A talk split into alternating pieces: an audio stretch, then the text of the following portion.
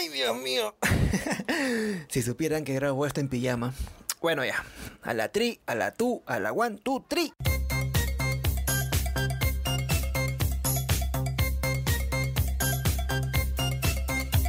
Olis, mis ñañitos de la destrucción. Como los ilusioné la semana pasada, hoy hablaré de. Ah, ya, ¿para qué mierda les digo? Corre audio.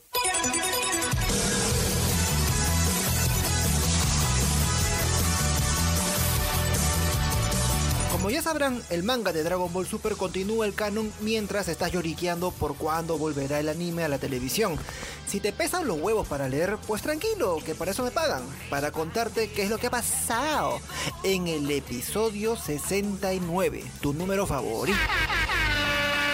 No les haré un mega resumen, pero sí les contaré las cosas que me llamaron la atención por tratarse de revelaciones que afectan a toda la historia de la franquicia. Y al que no le gusta, que se joda. Arranquemos con el planeta cereal, el hogar de Granola. Si bien el lugar fue destruido por los Osarus usando el Paso del mono.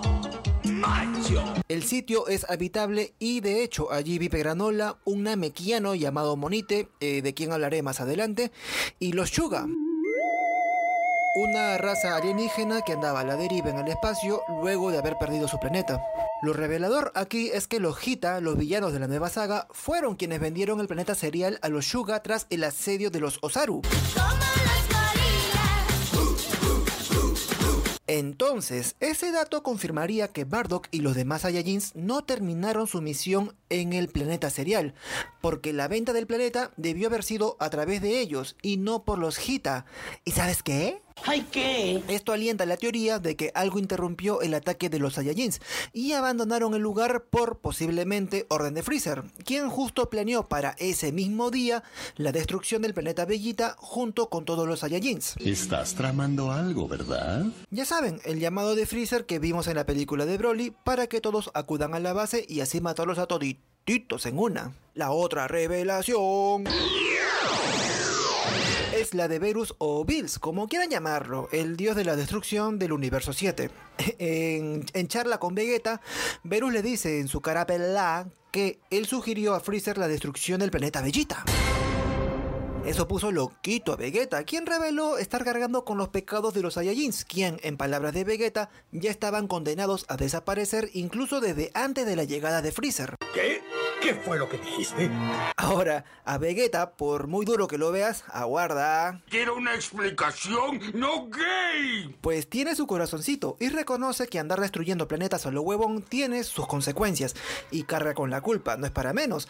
Él era el sucesor del rey Vegeta, el segundo al trono, y Freezer acabó con todo de un plumazo. Fiesta, fiesta, y pluma, pluma, ay. Y en datos que a nadie le importa, aquí me di cuenta de... Una vaina loca.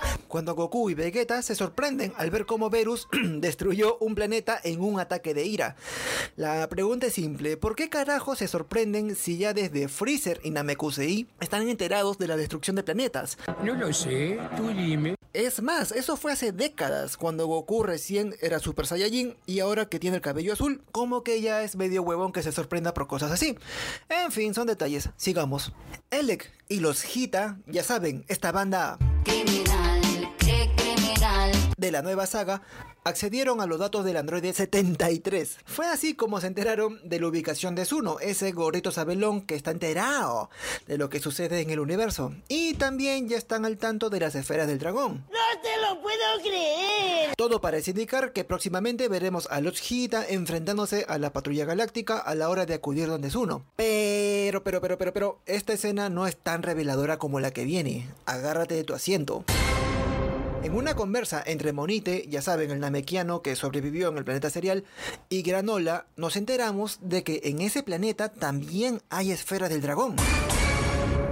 Solo son dos, unas bolas muy chiquitas, como las de... Es aquí donde nos enteramos que las esferas del dragón varían en tamaño según el creador. O sea, si a este le gustan las bolas grandes o las bolas chiquitas. Aguarda. Quiero una explicación, no gay. Originalmente se usaban para conceder un deseo a los héroes namekianos como premio a sus hazañas. También nos enteramos que hay namekianos por todo el universo y varios de ellos estaban en el planeta serial. Monite es el único sobreviviente, por lo que con su muerte también se acabarán las esferas del dragón en dicho planeta. Anda la osa. Ahora, como acto final, Granola se chorea una de las esferas de dragón, él ya tenía una, e invoca así al dios dragón. El deseo de Granola, pues, es ser el más fuerte del universo. Eso suena muy genial, pero aquí podría haber un error. No lo sé, tú dime. Moro nos enseñó que ser más poderoso puede significar tu propia muerte si es que tu cuerpito no es capaz de asimilar tanta energía. Ay, no, eso di jamás. El mismo Granola confesó no ser el más fuerte, incluso que necesitaba entrenar, por lo que ser de pronto el más poderoso del universo podría ponerlo en riesgo. Obviamente nada de esto sucederá porque ya Akira Toriyama está acostumbrado a no dar explicaciones en fallos así. Pero bueno, creo que eso iba más para datos que quizá no te importen. Y ya, mis bebitas galácticas. Con eso cierro el podcast de hoy. No te vayas, chavo. Y no se olviden, por favor, de dejar su comentario al correo andre.suárez.depor.pe. Te lo repito, andre.suárez.depor.pe. Leeré los que lleguen para el siguiente programa. Ah, y también compartan y dejen su cariñito con un besito en la pantalla. Cuídense, mis tóxicos. Chao, chao.